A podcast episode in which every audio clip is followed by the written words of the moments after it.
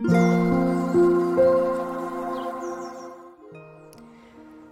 さんこんにちは、なおこです。インタビューライターがお送りするつづるラジオ。このチャンネルでは取材や執筆を通して学んだことフリーランスの暮らしやキャリアについてお話ししています。毎週朝毎週土曜日朝6時半から聞く力を磨くトレーニングもやっています。気になる方は概要欄のリンクから詳細をご覧ください、えー、今日は6月3日。土曜日です。皆さんいかがお過ごしでしょうか？まあ土曜日なので、えー、お休みという方も多いかもしれません。えっ、ー、と私もですね今週は土日月とちょっとあの仕事を抑えめにしていろいろとお出かけをしたりとかあの休む期間にしたいなと思っております。でですね6月に入りましたよね、えー、6月って、えー、プライド月間っていう風に言われている期間なんですね、まあ、プライド月間という、えーものかというと、えー、LGBTQ+ の権利を啓発するための活動が行われている、えー、期間なんですね。まあ、あの6月がそういう風になったっていう理由はいろんなあの歴史の流れがあるようなんですけれどもせっかくなのであの LGBTQ+ プラスに関する、まあ、そういったことを考えられるようなあの映画を今日は紹介したいなと思います。はい。まああの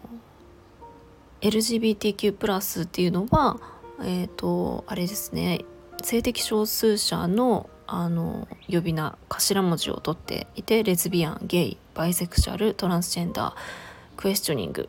プラスアルファということでまああのここに収まりきらないようないろんなあの性の形が、えー、あるわけなんですけれども割と広く知られている表現の仕方が LGBTQ+ なんじゃないかなと思います。まあ、それぞれですねこれ聞いてるくださってる方にもこの LGBTQ+ プラスに関して、えー、どれだけ身近なものなのかっていうのはそれぞれだと思います。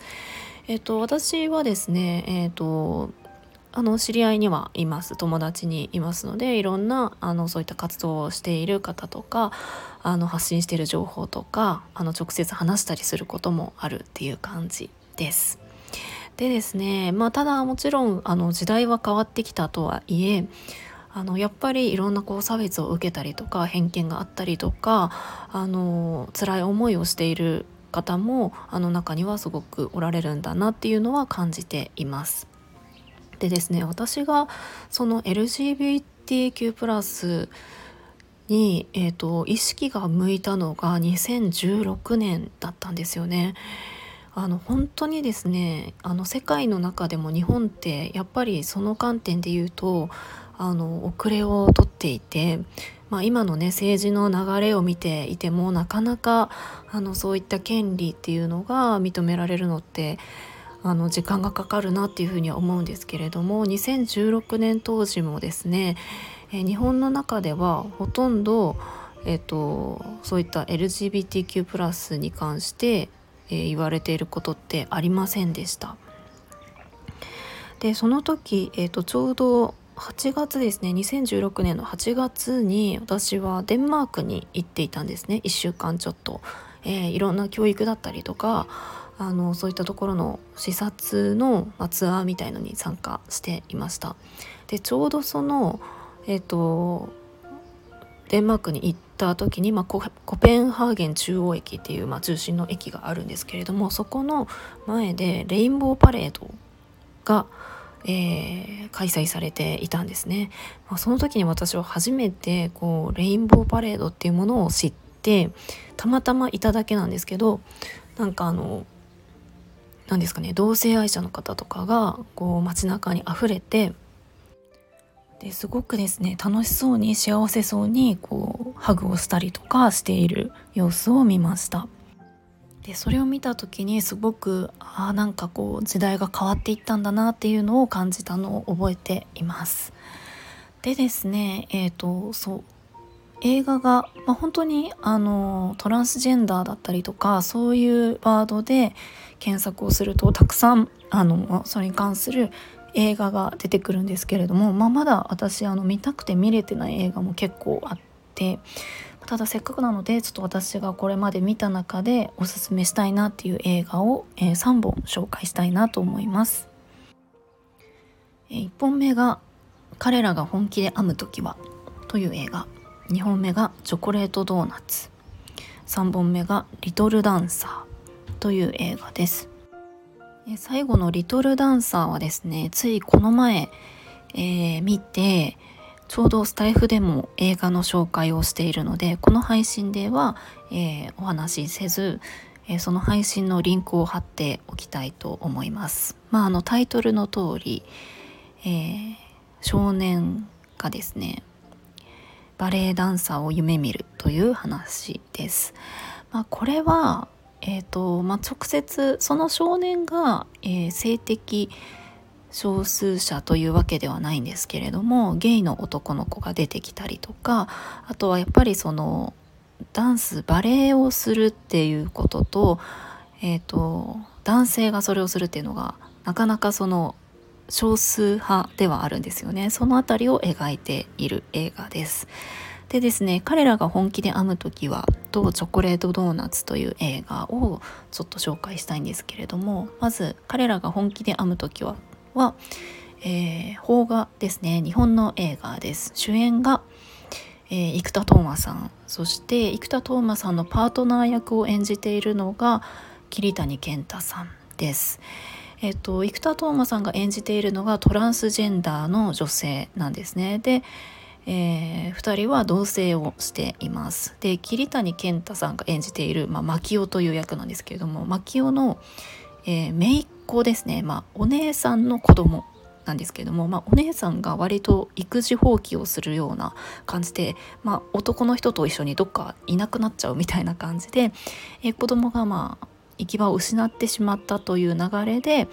えー、3人が一緒に暮らし始めるっていうようなお話です。で生田斗真さんが演じているのが凛子という女性で、えー、この凛子さんがですね本当にあの優しくてあの心の綺麗な方なんだなっていうのを、まあ、あの作品を見ていて感じるんですね。まあ、ただその何て言うかえっ、ー、と体の手術とかはして女性の体にはなっているけれども見た目その肩幅の広さだったりとか手の大きさだったりとかやっぱりその男性が女装をしているんだなっていう風にまあ、見られる外見ではあるんですね。まあ、それによって周りの人たちからあの心ない言葉をかけられたりとかあのそういったえっ、ー、と何て言うか偏見だったりとかそういうのがあるっていう現実を描いている映画ですね。まあ、すごくこうゆっくりと進んでいくような、えー、お話でうんと何て言うか優しい映画だなっていうふうに思います。えー、そして2本目のチョコレートドーナツこれは結構前に見たんですけれども、えー、とこれは洋画ですねはい洋画でいつの映画なんだろうな。2014年とかの映画ですね。アメリカの映画です。えーと、この映画はですね、えー、2人の男性、えーと、同性愛者の男性が、えー、まあ、主人公になるのかな、えー、ゲイカップルが出てくるんですけれども、えー、そのゲイカップルが住んでいるマンションの、えー、隣のお家隣のお部屋にですね、えー、またこれも子供が出てくるんですけれどもこの子供がですねダウン症なんですね。でダウン症の子供が住んでいてその母親が、まあ、これまた育児放棄をしているというかなんか薬をやったりとかしてまあ、男性を連れ込んで薬をこうやってみたいな感じで本当にあの子育てっていうのをあのちゃんとしないような母親が出てくるんです。でその状態を見かねてそのゲイカップルが、えー、そのダウン症の子をこう引き取って守るようなことをしていくんですね。まあ、で、えーとまあ、ただその、まあ、母親が、えーとまあ、一時期そのあの薬をやってることで捕まってたんですけれども、まあ、ある時、まあ、普通に出てくるんですね。でやっぱり母親なので、えーと、子供を引き取る権利っていうのはもちろんあるんだけれどもそのゲイカップルはやっぱりそのあの子供のことが心配で、まあ、裁判で戦うんですよね。えー、その子供を自分たちが、えー、育てたいっていうような気持ちで。まあ、でも、えーと、やっぱりそこでその裁判の中とか、えー、いろんなところでその何て言うんですかねあのゲイであるっていうことをあの育児をする立場としてふさわしくないとかなんかそういうことを、えー、言われてしまったりとか本当にこう悔しい思いをするみたいなシーンも、えー、たくさん出てくるんですよね。えー、ちょっとこれはですねうんとすごくあの何て言うか愛のある映画だけれども悲しい映画でもあるんじゃないかなと思います。はい、ということで、まあ、あと「リトルダンサーね」